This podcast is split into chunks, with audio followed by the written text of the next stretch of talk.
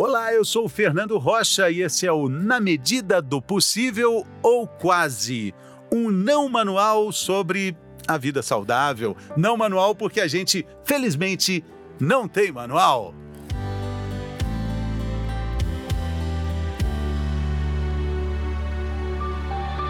Relacionamentos abusivos. Como identificar, como sobreviver a eles? Quem responde essa pergunta é a neurocientista e psicoterapeuta Cláudia Ricken. Ela criou um método que já ajudou muita gente a se recuperar, não só de relacionamentos complicados, mas também de traumas que a gente carrega pela vida fora. Minha querida Cláudia, esses traumas pesam muito? Olá, querido Fernando, olá, ouvintes, que satisfação estar tá aqui. Pois é, né? O trauma pesa quando ele é não endereçado. Sabe aquela vergonha que você passa na escola quando é criança, uma situação de família. Vou começar leve, né? Pequenas coisas mínimas que nos colocam numa, numa circunstância de dor que a gente não teve saída, a gente pode chamar de trauma. O que é trauma? É uma dor que ficou mesmo e que eu não tive repertório para mudar de lugar e reagir diferente àquilo. E aí o trauma começa a reger, aí pesa porque às vezes, né, é, você mantém uma relação que alguém não te respeita como deveria, mas você ajuda a pessoa a te desrespeitar. Então são dois abusando de você, a pessoa e você mesmo, né? O tal do vínculo traumático. Então, nesse sentido, isso pesa. Eu pergunto: quem te desrespeitou quando você era pequeno lá em Barbacena, que você está preso até hoje nessa história? Repetindo talvez tentando superar, talvez tentando achar esse repertório novo, mas vivendo dentro dessa mesma dinâmica. Né? Então, trauma pesa, e às vezes o fato de não saber que é trauma, ou a gente minimizar, não veja bem, normal, vai, pai e mãe dá um tapinha na bunda, imagina, sobrevivi, também teve problema, mas todo mundo sobrevive. Essa minimização às vezes gera problemas eternos, gente super inteligente que tem problema na carreira, que tem inseguranças secretas, porque o trauma é um, um bichinho peçonhento que fica ali dizendo que vai dar ruim. Vai dar ruim de novo. Ô, ô, Cláudia, algumas, se a gente comparar, né, assim, guardando as devidas proporções, trauma com cicatriz, algumas são marcadas. Eu tenho aqui no meu braço, eu caí de moto quando eu tinha uns 15, 16 anos. É, tá aqui, eu sei, foi um tombo de moto, não me deixa esquecer isso. Mas existem alguns traumas que a gente não guarda como cicatrizes, Talvez a gente não tenha nem conhecimento, existem traumas que a gente não tem conhecimento deles, mas eles estão perturbando a gente na vida adulta? Opa! É, eu brinco que brasileiro tem síndrome de bons meninos, né? O, o, o método Quantum que eu criei, ele é mais para medir personalidade, equipes e tal, mas ele mede personalidade, comportamento. A gente é super alto ser, comunicativo, gregário, afetivo, e tem síndrome de bons meninos. Então, nesse, nesse sentido, uh, muita coisa passa despercebida porque, na ânsia, no afã de agradar ou de não problematizar as coisas, a gente, por exemplo, se, cresce, pode crescer, e é muito comum, 85% das famílias são disfuncionais, bem-vindo ao clube, que a gente tem um sentimento de invisibilidade, a tal da síndrome da invisibilidade. Então ninguém me viu. Me viu, só que não. Me viu, só pela razão errada. Queria me apoiar, mas ninguém me perguntou se eu estava com fome, se eu ia estudar ou como era.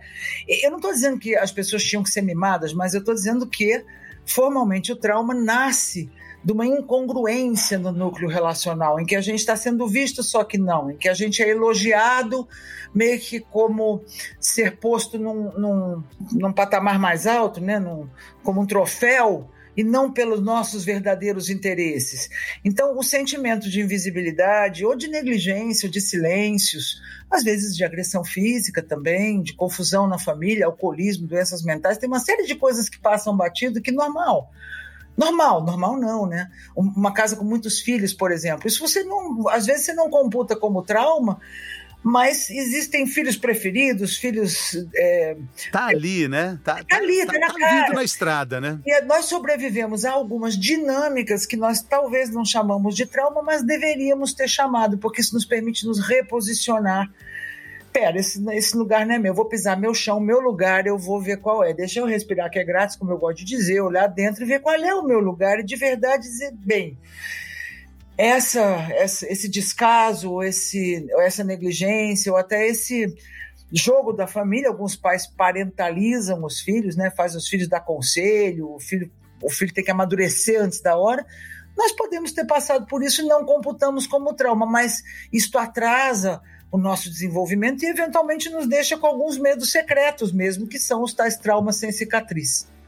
Eu Exatamente acho. isso aí que eu estava falando. E tem um lugar muito quentinho para estar, um cobertor muito aconchegante, que é essa condição é, de ser injustiçado. É, eu, eu sou vítima, é, é esse vitimismo que muita gente é, entra, se encaixa ali, e é um lugar que você pode passar a vida inteira, né? Eu sou vítima das circunstâncias, sou vítima, fui vítima é, da ira divina, sou um pobre, coitado, coitado de mim, e ali eu fico.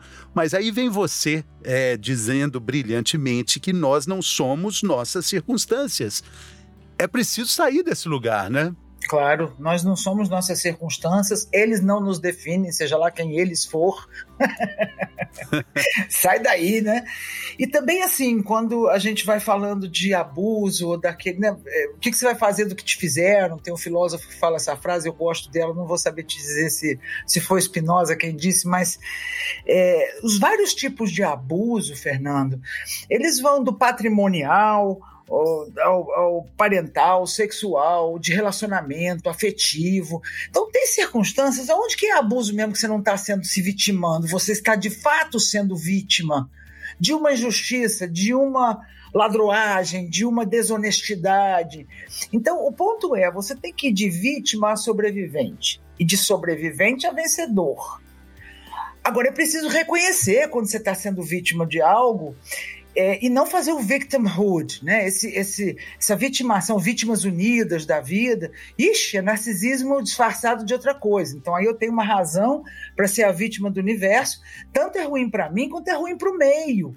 Né? Porque quando a gente realmente está sendo injustiçado, está sendo vitimado, está sendo roubado, olha, abusos tem do bullying na escola, a exposição de, de é, nossas, nossas particularidades, ou alguém que nos controla, né? Ai, a pessoa. Você. Cláudio, só, só um parêntese, eu queria também lembrar, assim, às vezes existem abusos e energias ruins na vida fetal, ali, sem nenhuma percepção é, clara, orgânica disso tudo, mas crianças absorvem isso também, né? Ou na minha área, que é neurociência, ah, uma colega irmã chamada Lisa A. Romano, fez uma série toda de como no feto, no bebê, células da mãe estão no corpo dele e células dele, células masculinas, ficam no corpo dela. Né? Como ela é mulher e não tem as células masculinas, aí a gente consegue identificar que de fato existe uma conexão muito poderosa pelo próprio corpo físico na gravidez e pelo ambiente, né? A gente sabe que o bebê escuta e que o ambiente, enfim, a, a condição da gravidez é, altera. Às vezes os nossos pais, os pais de um bebê, estão nervosos, estão sem dinheiro, estão brigando entre si, têm determinadas inseguranças, têm questões políticas loucas, tem e aquilo de fato é, se, tá torna, tudo indo ele. se torna traumático e vai sem palavras. Aliás, feliz a tua pergunta, Fernando, porque é, a parte do cérebro que registra emoções, ela está pronta muito antes da parte do cérebro que registra memórias. Né? Então, a amígdala cerebral, onde eu tenho a emoção, seja do medo, da insegurança, vamos dizer se tem um abuso em casa, uma situação muito difícil, as emoções estão registradas e eu ainda não tenho é, córtex, ainda não tenho o cérebro funcionando para saber por quê. Né? É, o hipocampus responsável pela memória só vem muito depois. Então você pode ter traumas de coisas que você não tem nem ideia do que se trata, mas a emoção está ali. Né? Então, por que, que é importante respirar que é grátis e, e conhecer, perceber o nosso interno? Porque eu tenho que perceber, engraçado, tem um desconforto com isso aqui. Eu tenho uma insegurança, eu tenho uma raiva, eu tenho um afastamento, eu tenho um freeze, eu vou para debaixo da cama, não consigo lidar com isso. Quando a gente fica em contato, a gente percebe e vai destrinchando para desenvolver esse tal repertório. E acho que assim, para nos acompanhar, né? Um dado clínico muito importante com todos esses grupos controle, em 31 anos de, de laboratório fazendo isso, é que quando essas pessoas têm a chance de se olhar, olhar a situação de um self elevado e fazer testemunho para si mesmas, ou seja, o que você passou lá com o irmão, com o primo, uma situação na escola, talvez uma situação com os criadores, que é o mais comum, você precisa olhar como aquele garoto se sentir, fazer testemunhos, testemunhar que, que a gente faz? Flight freeze, phone fly, a gente foge, evita, se desliga e não lida mais com aquilo. Aí o trauma vai secretamente gerindo. Quando a gente para e olha, e até diz coisas difíceis como é, papai jogou a paternidade pela janela nesse dia, foi uma injustiça que ele fez. Ai, mas tá errado, é cristão, você tem que perdoar papai. Perdoe, pode perdoar. No fim, vem de brinde, não é o mais importante. Se não perdoar, também não tem problema. O que você tem que soltar esse vínculo baseado no trauma. Porque vínculos traumáticos são difíceis de largar. Por que, que tem mulher que larga um bêbado, casa com outro, casa com outro? Tem sempre um padrão repetitivo. Ah. Ô, Cláudia, qual a relação entre os traumas e os relacionamentos abusivos? Você trabalha muito bem com os dois? Eles têm pontos de contato? Eles têm interseções? É, é, é, é, é incrivelmente interessante esse, essa pergunta e esse fenômeno, né? Porque tanto o abusador quanto o abusado são pessoas traumatizadas, ponto, de infância. Até os 10 anos, abusadores podem ser eles alcoólicos ou podem ser eles. A drogadição e o alcoolismo aumenta muito o nível de psicopatia e narcisismo patológico. Na média da sociedade, a gente tem de 2 a 6% nessas enfermidades. Para os drogados e alcoólicos, vai a 70% nos grupos controle. Então, esse cara é traumatizado teve ausências em casa, teve solidão, teve agressão física, teve profundas incongruências, talvez doenças mentais dos familiares, e ele, a um dado momento, escolheu desplugar-se de si e não sentir nada ou não fazer vínculos de uma maneira sadia. Então viram manipuladores, são pessoas que apertam botões. E os, os, as vítimas do abuso também, de certa forma, têm codependência, síndrome de bons meninos, que agradar, projeta seus bons valores no outro. E aí fica a fome com a vontade de comer. Em que medida trauma e relacionamento abusivo se encontram? É, é a mão para a luva, né?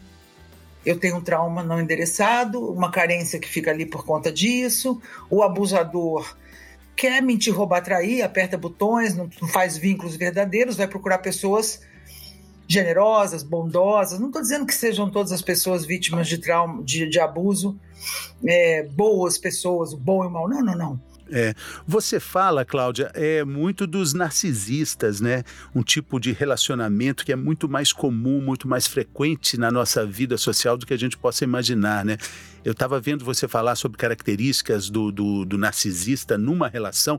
Queria que você falasse sobre elas, porque são pessoas que falam, gente, eu conheço. Gente, não, eu sei. Não, aí ali é fulano, é Beltrano. Sou eu. É, é, é muito, é, é, é muito próximo tudo isso, né? Esse tipo de relação, né? É, infelizmente, o narcisismo patológico, a desordem de personalidade narcisista é a doença de 2030, ela vai crescer é, desafortunadamente. Uma pessoa que despluga das suas emoções, do self original e sai atuando. De certa forma, eu poderia resumir assim, mas tem padrões de comportamento muito destrutivos. É, fechando o que eu dizia sobre os codependentes, não quer dizer que eles são bons, bom caráter, quer dizer que eles têm aquela disponibilidade de servir e de salvar alguém. Porque eles falam, bom, eu vou me abandonar e salvar o outro. Porque se na minha casa eu for cuidar, me colocar em primeiro lugar, eu vou ter problemas. Vou ficar sem sobremesa, é, eu não posso ter a minha vida própria, porque é, então eu vou tentar não deixar o barco ir para as pedras. Porque mamãe é nervosa, porque papai é, tem um problema emocional ou alcoólico, ou porque a vida está assim, então eu vou tentar não deixar a casa cair. E a gente desenvolve a codependência na medida que a gente sai salvando os outros. Às vezes se metendo na vida dos outros sem ser convidado, às vezes salvando cachorro. Não batam em mim, eu acho super legal salvar cachorro. Mas quando uma pessoa tem 89 cachorros, continua pegando cachorro e não consegue pagar nem o próprio aluguel, ela está com um problemito, ela não tem bom Ela está projetando o seu abandono em alguma forma de salvatagem para tentar se ver, para tentar salvar aquele lugar tão sofrido. E narcisistas, um, Fernando, são pessoas que, como diz o mito, ele, o, o Narciso se olhou no lago, se apaixonou pela imagem, caiu, morreu apaixonado por aquela imagem, então ele pega aquela imagem, põe na frente e ele vai com aquela imagem, apertando os botões, querendo controle e poder. Ele tem uma empatia muito sofisticada, mas ela é uma empatia fria, como nominou Sam Vaknin. ele não tem compaixão, ele não está nem aí para o que você está sentindo. Então são pessoas muito sedutoras que sabem fazer o love bombing, aí te colocam no céu, você é o homem da minha vida, na vida afetiva, você é a mulher da minha vida, você vai ser mãe dos meus filhos, e faz um, um, um futurizam uh, coisas bonitas para o amanhã, e aí desaparece. É, você poderia dizer, não, mas isso é o, cafajeste normal, a mulher. Quando a gente fala da desordem narcisista, é mais que isso, porque existe uma, uma dualidade, uma dissonância cognitiva permanente em que a pessoa te leva muito para um sentimento profundo de rapport, profundo de empatia. Ela sabe falar o que você quer ouvir, ela sabe servir o café na hora que você quer, se você gosta de café, e de repente. Parece amor. Parece, parece, não, não, parece o amor da sua vida. Parece assim, nossa, eu rezei, hein? Eu rezei para Deus e Deus me ouviu. E aí todo aquele love bombing, idealização, você tá no céu. Desvalorização. A pessoa muda uma cara, olha para outro lado, para de falar com você, você fala, vixe, eu fiz alguma coisa errada. O que, que aconteceu? Você vai checar, natural. Você não tá doido, então você vai checar. Aconteceu alguma coisa? Não, não aconteceu nada. Desvalorização. Aí triangula, né? A triangulação, faz carinho no cachorro, aí o cachorro é mais importante que você, eu começo a dar atenção para sua mãe. Não, eu tô dando aqui, fazendo uma comidinha para sogrinha. São jeitos sutis de fazer um jogo de controle e poder. Então te idealiza, te desvaloriza e descarta. Às vezes descarta literalmente, tchau por WhatsApp. Às vezes descarta por aquele período. Aí você fica um período assim no mato. Aí você vai fazer o quê? Você vai tentar conversar. Se você é uma pessoa razoável, você fala, não, aconteceu alguma coisa. Você vai para DR. E a DR com narcisistas e também psicopatas, ou qualquer cluster B, a rigor, que é o grupo B do DSM-5, o Manual de Diagnóstico de Transtorno Mental e Emocional, você vai fazer a DR e ela é feita de salada de palavras. Você fala, fala, fala, explica, explica, explica, lá, terminou, está exausto, daqui cinco minutos parece que tem que começar toda outra vez, porque é uma dinâmica pervertida, né? Então, narcisistas são muito cansativos, as pessoas que são vítimas de relacionamento com narcisistas vão ficando muito cansadas, elas engordam, elas adoecem, elas ficam inflamadas, elas ficam confusas, e elas não conseguem explicar muito bem por quê, porque é um jogo tão perverso e disfarçado que chega uma hora elas não sabem mais o nome delas, né? Nós fizemos um summit, eh, Resiliency Summit, Freedom e um dos, dos palestrantes, meu convidado, o Luiz Matheus Pacheco, ele disse: a vítima do narcisista fica descerebrada. A pessoa fica com uma sensação que ela não sabe nem mais o nome dela, porque eles usam gaslighting também, só para mencionar alguns dos jogos que são muito característicos. Né? Gaslighting é pôr a culpa em você por algo que não é sua culpa. Vem de um teatro, um, um, teatro, um teatro nos Estados Unidos, uma peça em 28, que em 45 virou filme, e aí foi, roubamos o termo para psicologia. Na peça, ou no filme, a casa tinha uma iluminação a gás. E aí variava a luz. E a protagonista, que era a esposa do psicopata, ela dizia: Olha, essa luz está piscando, a luz está variando. Ele falou: Você está ficando doida. Não está piscando, não.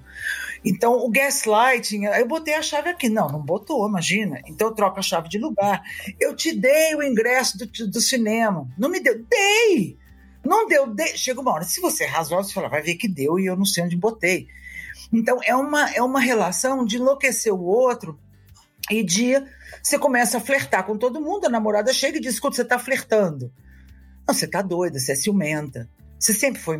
Você, fica vendo coisa onde não tem. É, é, é um jogo que, que tá ali o tempo inteiro sendo jogado, né? E, e a pessoa que, que é vítima disso não está percebendo e quase em tempo nenhum, né, Cláudia? Agora, é, a quarentena, a pandemia que a gente está enfrentando aumentou e muito o número de divórcios no Brasil. Até o final do ano passado, outubro, é, o número era de 60%, era 60% maior do que o mesmo período do ano passado. É, como é que você acha que é, esse ficar em casa, agora falando de relacionamentos de uma forma geral, como é que a nossa presença em casa afetou a nossa relação com o parceiro, com a parceira? O que, que mudou na sua percepção? Bom, mais tempo de jogo, né? Mais contusão. o jogo tá, o jogo tá longo, né? 45 minutos cada tempo. Aí tu joga 4 horas cada tempo, o nego sai de maca do campo, né? Não aguenta.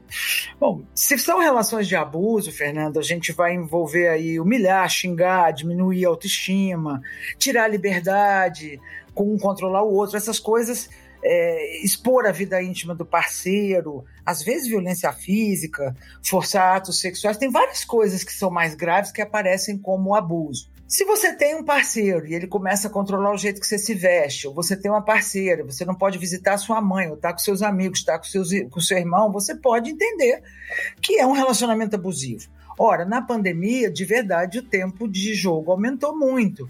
E o convívio do Fica em Casa também trouxe uma coisa que não tem a ver com o casal ou com o Fica em Casa, tem a ver com a falta de esperança a gente está sendo manobrado de uma maneira de onda e sem queira nem beira, quer dizer, do ponto de vista científico, é, o pandemônio em si já é um grande abuso que nos torna muito inseguros. E quando nós estamos inseguros, a gente fica mais agressivo, a gente fica com menos paciência, a gente tende a projetar no outro as nossas insatisfações, né?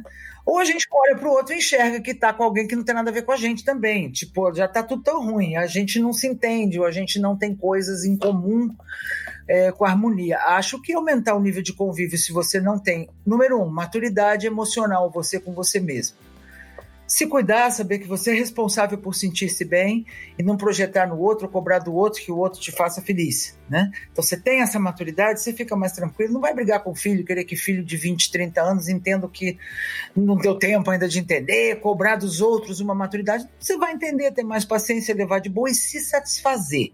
Então precisa ter é, a maturidade emocional individual. Esse aumento de divórcio dá conta de que nós somos, nós somos emocionalmente muito imaturos a gente se relaciona buscando alguém que resolva nossos seus problemas acabaram. Aí vem um problemão desse que a família tem que se unir, as pessoas não aguentam ficar juntas, né? É, ou seja, não acabaram, os problemas só começaram, né? É quando a gente convive, é, para quem tem problema de relacionamento, eles começam. Agora, você, Cláudia, tem também. Assim, a segunda coisa também, a primeira é a maturidade individual, mas a segunda coisa é você ter um parceiro que tem a ver com você. Ah, tem que escolher as pessoas pelos defeitos, porque qualidade é fácil de gostar, Fernando. Adoro tuas qualidades. Agora, quais os teus defeitos? Eu vou suportar? Exatamente. Faz o checklist, né? Se confrontou com isso aí e dizer, bom, isso, não, isso passou do limite, isso eu não quero para mim, né? Então, acho que nós estamos num desafio muito grande do que, que é auto-amor, todo amor, né? Do que, que é eu me amar e conseguir amar o outro, sendo que eu sou eu, o outro é o outro. Olha, quem tem trauma, vínculo traumático, eu não sou eu, o outro é o outro. Nós estamos tudo embolado. Você me abusa, eu te, eu te deixo você me abusar. Você me abusa, eu não digo não e te ajudo. Então nós ficamos num grande bolo. Então, auto-amor não é para preguiçoso. Precisa respirar, ter, ganhar seu dinheiro, ter limites combinados, ter as coisas estabelecidas. Né? O que, é abuso? Quando um combinado passa do limite. Em qualquer nível. Pode ser ele parental, é, pode ser ele patrimonial, pode ser ele sexual, afetivo, pode ser ele é, social, eleitoral. A gente tem abusos quando a gente vê que alguém está se completando e, e, saindo da linha. Mas eu queria só finalizar para a tua próxima fala, que eu te interrompi, que o que você falou de princípio, que a vitimação é um problema, é um problema, porque essa coisa de dar um nome, relações abusivas, uh, que alívio, a gente pode falar, ó, esse cara me deixa falando sozinho, essa mulher faz um jogo, não está muito certo, a gente tem um nome, é um alívio. Mas ao mesmo tempo tem gente que é assim, ah, você não fez o que eu quero, você é narcisista. Você tem que fazer tudo que eu quero, porque você é narcisista. Olha, desculpa, você não lida com o limite, a gente vai começar a querer tudo líquido, né? Não, não podemos ter nada definido, nem identidade, talvez nem gênero mais, né? A gente tem que ter um gênero que vai se definindo ao longo da vida. Isso é patologia, onde não há limites à patologia. Então, é bom a gente saber o que é abuso e saber que a negociação e os limites estabelecidos é que regem relações sadias diferentes das abusivas. Na abusiva, a gente está jogando torto, né? É, eu servi uma água, um café para você, tem gente que fala isso é um abuso, você fica servindo ele. Não sei, eu sou uma pessoa gentil, adoro servir água, servir café, para mim não é abuso. Para outra pessoa pode ser. Então também não é uma coisa só, o que é abusivo para um não é abusivo para o outro. A gente precisa ver qual é o acordo, qual é o arranjo, qual é o sentir-se bem. Tem gente que se não puder fazer um carinho, servir o outro, vai se sentir muito mal. Então, nem sempre será abuso certas coisas que o pessoal faz bandeira disso, entende? Precisamos ter sim, maturidade. Sim. É, é, é preciso ter maturidade, exatamente. Bom, para a gente caminhar aqui para o fim desse nosso episódio, tá muito bacana. Você fala, Cláudia, em algo muito bacana de perceber as nossas características de comportamento, é, olhando aí nossas emoções primárias, né? Como é que a gente pode caminhar para essa descoberta? Qual a dica que você dá para os nossos ouvintes para ter essa percepção é, de característica de comportamento? Mas esse é o método Quantum, é um teste da minha autoria que tem 20 anos, o grupo Quantum tem 31, e o Quantum, graças a Deus, bate da madeira, está no mundo inteiro. Palestrei no Japão, palestrei em vários lugares, mas é um cara simples, ele parece até bobinho. Você responde duas perguntas e ele dá um desenho dessas quatro emoções primárias que são neurológicas. O que, que a gente pode fazer para saber? Primeiro, pode responder o método Quantum lá na quantumhouse.com mas é saber que nas quatro emoções primárias você tem um estilo de ação, de enfrentar desafios e resolver problemas, que é a dominância. Se você é mais dominante, você vai ser empreendedor, vai se arriscar, quer fazer voos mais difíceis, conseguir o que ninguém conseguiu, se lançar em desafios é como respirar para a pessoa que é da emoção primária, nódulo neural dominância que formula. E quando dissolve esse nódulo, outro estilo, a pessoa também enfrenta desafios e resolve problemas, mas de um outro jeito. É é na, na, numa atitude nós, eu te ajudo, o que, que nós podemos fazer juntos, ela evita riscos, ela é mais, ela assessora mais, né? Então, saber qual é a sua, ah, eu vou ser empreendedor. Se você é um empreendedor autuado, dominante, é fácil para você é, até comprar briga, né, ser meio briguento, ou é, tomar iniciativas, buscar o cheque, inovar, fazer coisas, tem aquela olhada para diante. Se você é baixo A, provavelmente você vai ser um empreendedor social, uma atitude nós, vai se associar a outras pessoas e, de uma maneira mais é, cordata, vai construir coisas com leveza. Dentro da, das empresas e do nosso ambiente de trabalho, tem o alto A, que é o cara que sigam meus bons, vem por aqui, né? E, e, tem essa dominância da liderança natural.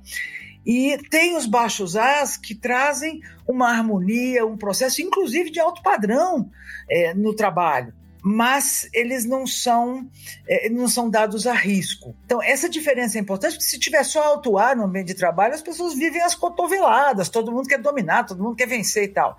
E se tiver só baixo ar, todo mundo vai ficar em harmonia, afundando de mãos dadas, porque a gente tende a ficar meio parado. Então, o grande lance é, o, é, o, é, a aquarela, né? Que cores a gente tem num grupo de trabalho? Eu tenho competências, o meu colega tem outras, eu completo as dele, ele completa. Trabalhar em equipe é muito importante. Eu sozinha posso ganhar um jogo, mas juntos a gente ganha o campeonato, né? E dessas emoções primárias, além da dominância, você tem a comunicação. Simples, você é mais extrovertido ou mais introvertido? Extrovertido precisa de gente, dá bom dia, até para cachorro, fala, chama o elevador, conversa todo mundo, troca endereço de site na fila da padaria, mesmo com distanciamento social. O introvertido, introspectivo, é serião. Vou rir para quem? Eu sou palhaço. É mais voltado para o conteúdo. E são mentes brilhantes, estão no financeiro, estão em TI, são humoristas, mas não são humoristas que aparecem, eles fazem as piadas inteligentes, né? Eles têm mais essa comunicação introspectiva. É importante olhar essa coisa, porque se você é mais introspectivo, você tem um jeito de de ter sucesso e de se colocar no mundo que é válido. Se você é mais extrovertido ou de comunicação da indução, que é a emoção primária, você precisa de gente, você precisa de contato social, dar palestra, assistir palestra, ler, ter essa coisa afetiva, festiva, né? A terceira emoção é da paciência. Tem gente que é estável e paciente, calma. Uma coisa de cada vez, o mundo não vai acabar na quarta-feira. Calma, calma. São metódicos, calmos, bons ouvintes, tem aquela cara pacífica, sabe? O, o, o senhorzinho lá da, da horta que olha, sentado com os, uma cesta de tomate, alface no colo, ele olha para você com aquela cara de fala, meu filho, que eu te escuto. Ele tem aquela paciência, não, ele é estável, calmo. E o baixo E, quando dissolve o nódulo neural dessa emoção primária, que é a submissão ou a aceitação, ele é é tudo para ontem, faz muitas coisas ao mesmo tempo. Então você tem um ritmo e um jeito também de, de lidar com a sua forma. Às vezes você precisa de cinco tarefas ao mesmo tempo que você vai sair melhor. Se te der uma só, você se perde. Então, essa natureza, ela é neurológica, ela é inconsciente, ela não é uma, uma avaliação conceitual. É uma medida neurológica das quatro emoções primárias neurológicas da gente. Então, se você é versátil, Ora, você precisa trabalhar cada dia num lugar, fazer coisas diferentes, ou falar com pessoas diferentes, é, mudar com frequência. A pessoa mais estável, ela gosta de rotina, não a rotina burra. Rotina burra ninguém gosta.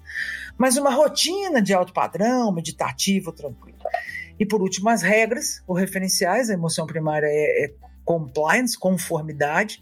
Quando o sujeito faz o nódulo neural, ele é auto-R. Auto-R é aquele que vive com checklist embaixo do travesseiro, sabe? O cara tem um, um bloquinho de checklist, faz o plano para viajar, já sabe onde vai parar para pôr gasolina, qual é o avião, onde vai hospedar, onde tem desconto, planeja as coisas, tem lugar para tudo, mesa, telefone, tudo é baseado em referenciais e regras. São pessoas planejadas, programadas, que não gostam de improviso, são os engenheiros, são os professores, de certa maneira, que trabalham com estrutura. E o baixo R, que dissolve o nódulo neural da conformidade, é o brasileiro, né? Do jeitinho brasileiro. Que se tem um lado ruim, muito criticado, tem um lado genial. Né? O baixo R é, se o alto R é do detalhe, o baixo R é da visão de conjunto. É o estrategista, é o olhar para amanhã. Tem um pouco se a governo sou contra, mas tem um visão do conjunto. Que não tiver jeito, eu dou um jeito. Ele improvisa, ele é arrojado, tem ousadia. É, improvisa mesmo, né? É o jeitinho brasileiro e é a visão de criativo futuro. São os estrategistas, 94% dos maiores empreendedores é, da pesquisa do método Quantum com a Endeavor, é uma ONG do empreendedorismo que há muitos anos, é, com a qual eu, há muitos anos eu contribuo, esses caras 94% é baixo R, ou seja, eu não vou me fiar nas regras, eu vou me colocar no que precisa da que causa e efeito. Onde estamos e como é que a gente melhora isso, como é que a gente aí improvisa, né? Improvisa às vezes delarga, não só delega, mas delarga detalhes, porque quem está ocupado mudando o mundo não fica muito preso aos detalhes. Nessas emoções primárias você vai encontrar então, Fernando, elementos da sua motivação. Se você é um baixo R, você precisa de um pouco de liberdade, não ter horários rígidos, encontrar um jeito de ficar produtivo e, como eu gosto de dizer, fazer a sua carreira em torno do seu estilo de vida. E não o contrário, porque quando você tenta fazer o seu estilo de vida em torno da sua carreira, você acaba sufocado, porque você tem um jeito de dar certo. Né? Então, o cara comunicativo precisa estar na galera. O cara é, empreendedor autuar, precisa ter uma certa autoridade. Se ele não tiver autonomia para nada, ele começa a desmotivar. Então, com essa visão, você fala: puxa, isso aqui parece comigo. Então, eu vou criar um contexto, um estilo de vida onde minha carreira e meus convívios possam estar em torno disso, porque é a felicidade estrutural da gente, né? Sim, é sim. faz a gente ter uma felicidade estrutural. Esse é o método essa, Quantum. Essa salada que é a vida, né? Que são é, as pessoas é. e que é o mundo. Cláudia, eu quero agradecer muito a sua dedicação, seu, sua generosidade de compartilhar o tempo conosco. Muito obrigado aos ouvintes que nos acompanharam e desejo tudo de bom, uma vida com muita prosperidade para você, querida. Valeu. Amém, querido. Parabéns a você, viu? Parabéns pelo programa e por tudo. Vou mandar um método quanto para você. Um abração, Bacana. Beijo. Valeu, pessoal. Beijo, até a próxima.